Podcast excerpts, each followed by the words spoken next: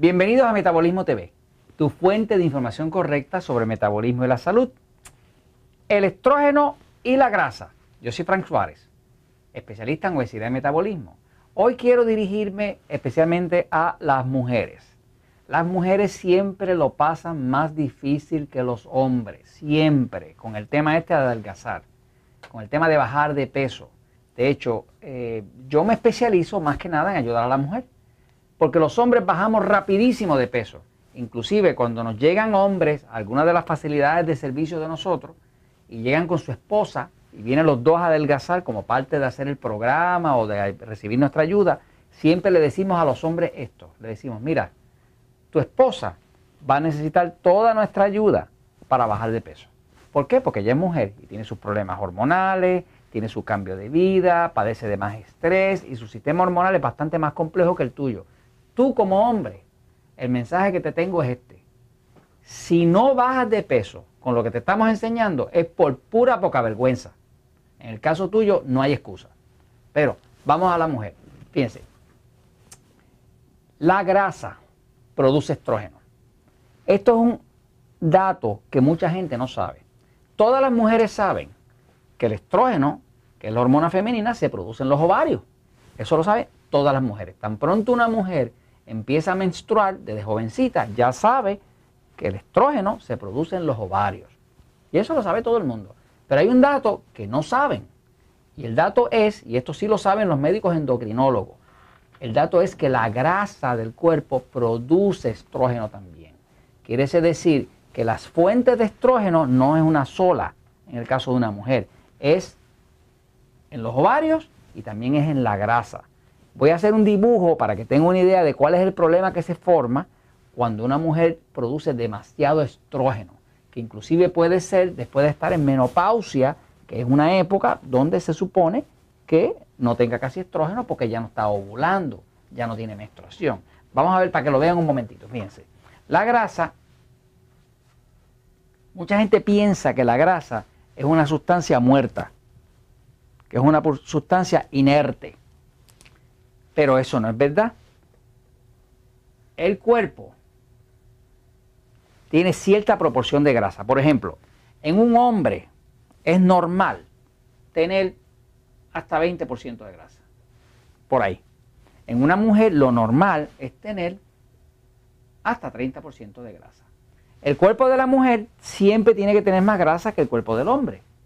Eso es porque la naturaleza está hecha así. Fíjense que el cuerpo de la mujer está diseñado para garantizar las generaciones futuras. El cuerpo del hombre no. O sea, si se acabaran las mujeres, se acabó la generación futura. Se puede, o sea, mientras haya mujeres, hay oportunidades de que la raza sobreviva.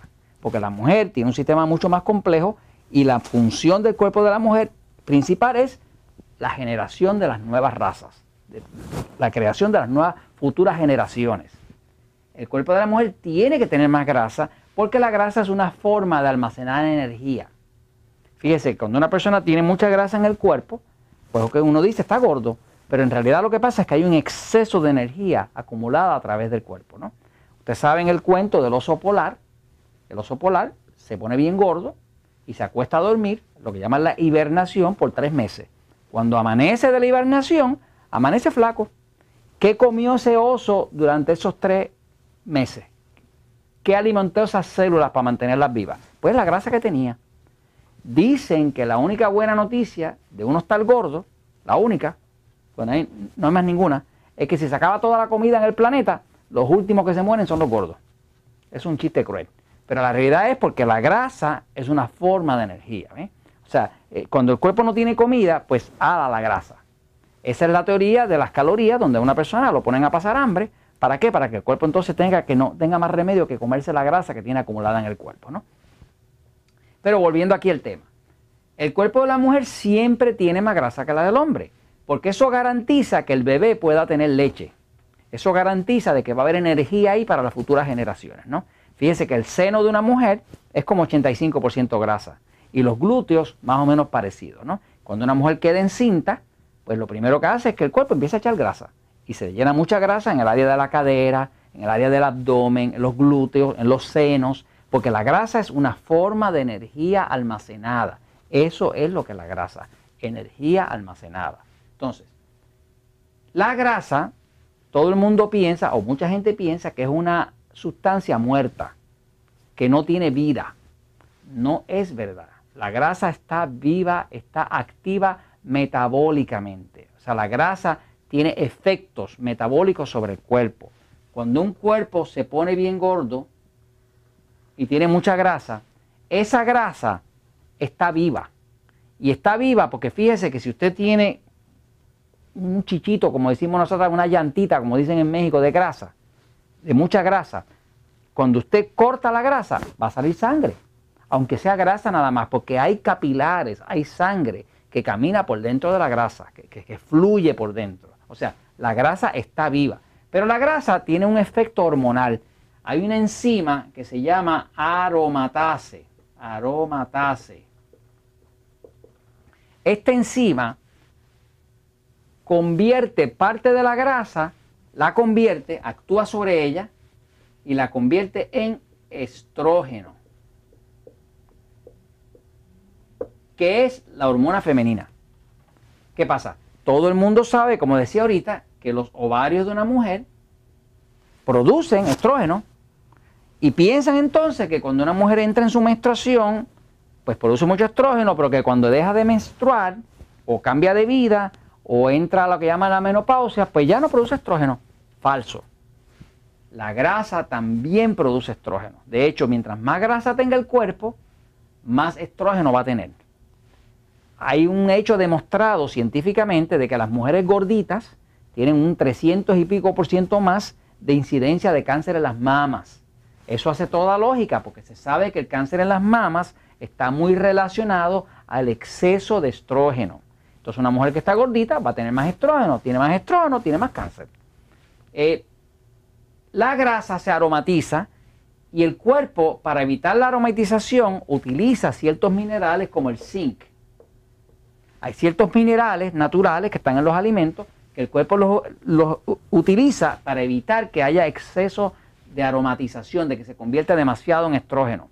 Fíjese si la grasa se convierte en estrógeno, que los hombres que están bien gordos, cuando usted ve a un hombre bien gordo, bien gordo, bien gordo, va a ver que le salen como unos senos.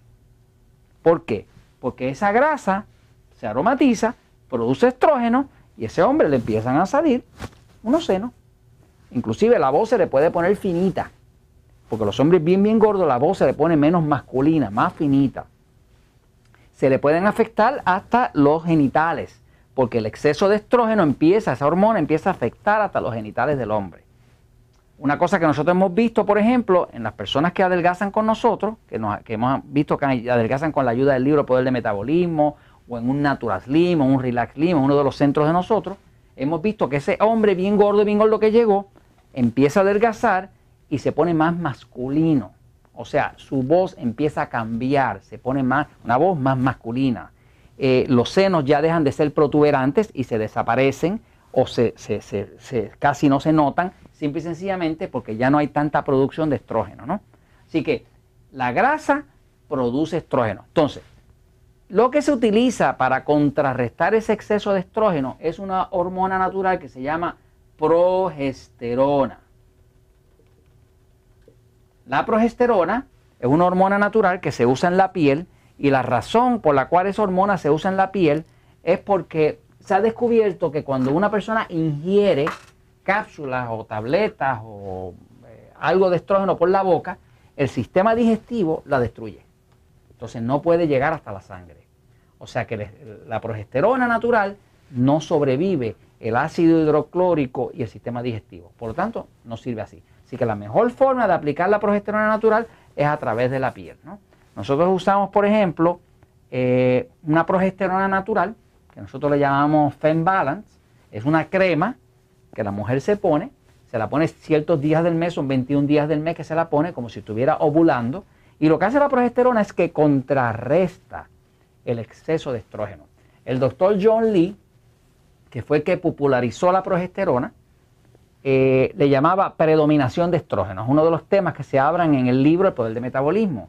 La predominación de estrógeno es un problema porque la mujer cuando tiene exceso de estrógeno no duerme bien, se pone con las emociones a flor de piel, cualquier cosa la hace llorar, este, no puede adelgazar porque el estrógeno engorda, el estrógeno engorda. Fíjese que hace unos años le estaban poniendo estrógeno a las gallinas y a los cerdos para engordarlo, hasta que lo prohibieron, por lo menos acá en Estados Unidos, ¿no? Este, o sea, el estrógeno engorda. Las mujeres cuando usan pastillas anticonceptivas que tienen estrógeno, pues engordan. O sea, todo lo que contenga estrógeno engorda. Por lo tanto, a una mujer le interesa reducir los niveles de estrógeno a un nivel normal, que no haya una predominación de estrógeno, porque el estrógeno hace falta, es vital para que la mujer pueda tener su cuerpo en buen funcionamiento y tenga un cuerpo femenino. Lo que hace que una mujer tenga un cuerpo femenino es el estrógeno, es lo que le da las características bonitas que tiene una mujer, su seno, su figura, su piel más blandita, más, más, más delicada que la del hombre, porque la piel del hombre inclusive es más áspera, ¿no? Este, la piel de la mujer es más suavecita porque la mujer produce estrógeno. Y eso, y eso le da las características femeninas y es importante. Pero cuando hay un exceso de estrógeno, se crea un desbalance. Y cuando hay un exceso de estrógeno, esa mujer no duerme bien, no puede bajar de peso, está hipersensible, se deprime con facilidad, inclusive la menstruación, si la tiene, se hace una menstruación bien, bien dolorosa, lo que llaman el PMS. ¿no? Así que se usa la progesterona natural para contrarrestar eso.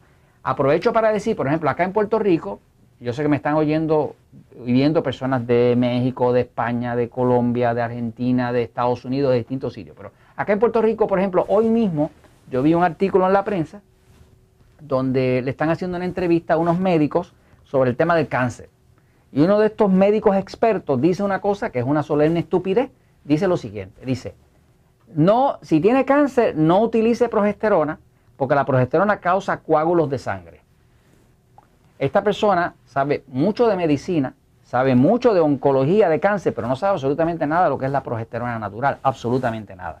La confusión viene por lo siguiente. Las farmacéuticas, las compañías farmacéuticas, utilizan progesterona, pero no es progesterona. Es una sustancia que ellos compran que es progesterona natural y le cambian la molécula y la convierten en lo que llaman progestinas.